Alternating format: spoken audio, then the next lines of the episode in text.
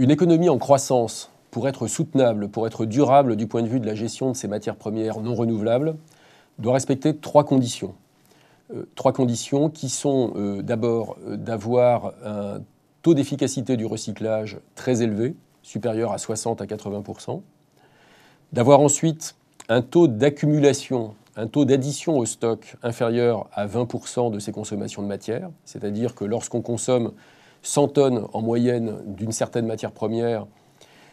80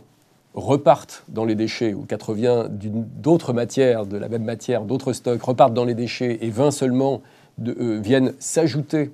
aux biens que nous utilisons euh, actuellement.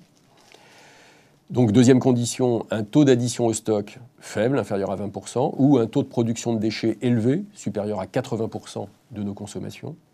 Et puis troisième condition la plus importante, il faut que la croissance des consommations de matières premières soit faible, inférieure à 1%.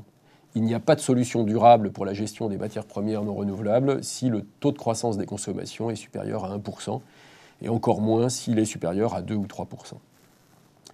Si l'on regarde le cas du Royaume-Uni, par exemple, et en particulier euh, celui du matériau emblématique de l'ère industrielle qui est le fer ou l'acier, euh, il se trouve que nous disposons d'une comptabilité matérielle extrêmement euh, affinée menée par notamment le London College euh, dans le début des années 2000. Et on, voit en fait, on est capable de,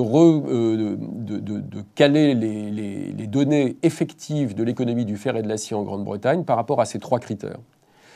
Et quand on regarde le premier, le plus important, on voit que le taux de croissance de la consommation sur les deux décennies 80-2000 est de 1,1 à 1,5% on voit que l'efficacité du recyclage en Grande-Bretagne sur le fer et l'acier est de l'ordre de 71%. Et on voit que le taux d'accumulation est de 31%, ce qui veut dire que le taux de production de déchets est de 69%, c'est-à-dire que lorsque 100 tonnes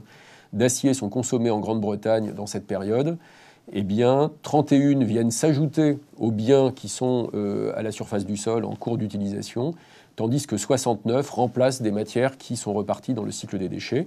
et dont 71% ont été recyclés. Si on compare aux critères que j'ai indiqués tout à l'heure d'une gestion durable des ressources,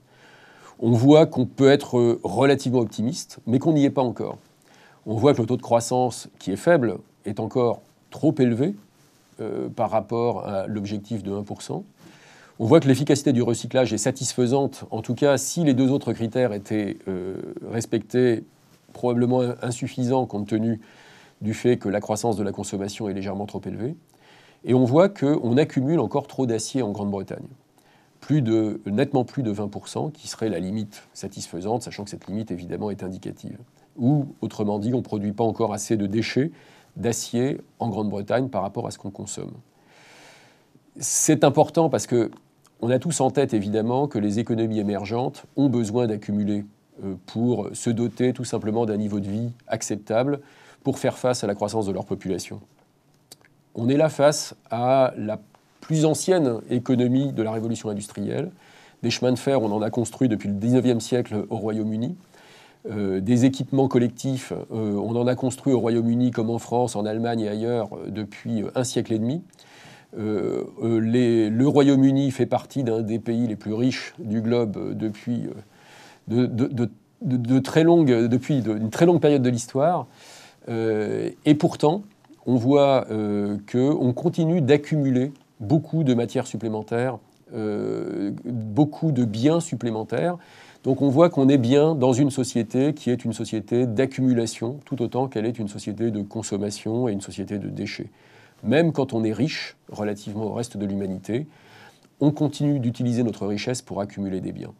Et on voit que même quand la croissance de la population est faible, comme ça a été le cas au Royaume-Uni dans la période en question, eh bien on continue à avoir une croissance des consommations supérieure à la croissance de la population.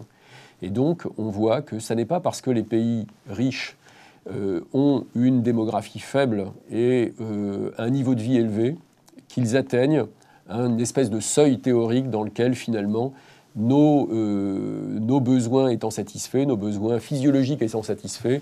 nous pouvons cesser d'avoir de la croissance matérielle, nous pouvons cesser d'accumuler des biens supplémentaires. Ce n'est pas le cas. Même dans un pays comme ça et sur un matériau aussi basique que le fer, nous voyons que nous continuons d'être dans des critères qui ne respectent pas les objectifs de la durabilité. Et donc ça nous renvoie finalement à un, véritable enjeu de société qui ne se résout pas euh, d'un claquement de doigts et qui est d'une complexité extrême, mais qui est un profond sujet de société et qui consiste finalement à repenser euh, le mode de consommation, le mode surtout de croissance économique, et à réussir à développer à la fois les processus industriels, euh, les processus, les schémas de business et les processus culturels qui permettent de découpler dans une large mesure la croissance de la richesse nécessaire pour le plein emploi, nécessaire au bout du bout pour la démocratie et pour euh, le, système de société dans lequel nous, savons vivre aujourd'hui. Donc découpler la croissance de la richesse et la croissance de nos besoins matériels et découpler notre sentiment de richesse de notre accumulation de biens matériels. Ça, c'est un vrai beau défi qui est la condition pour euh, rendre l'économie des matières premières soutenable sur le très long terme.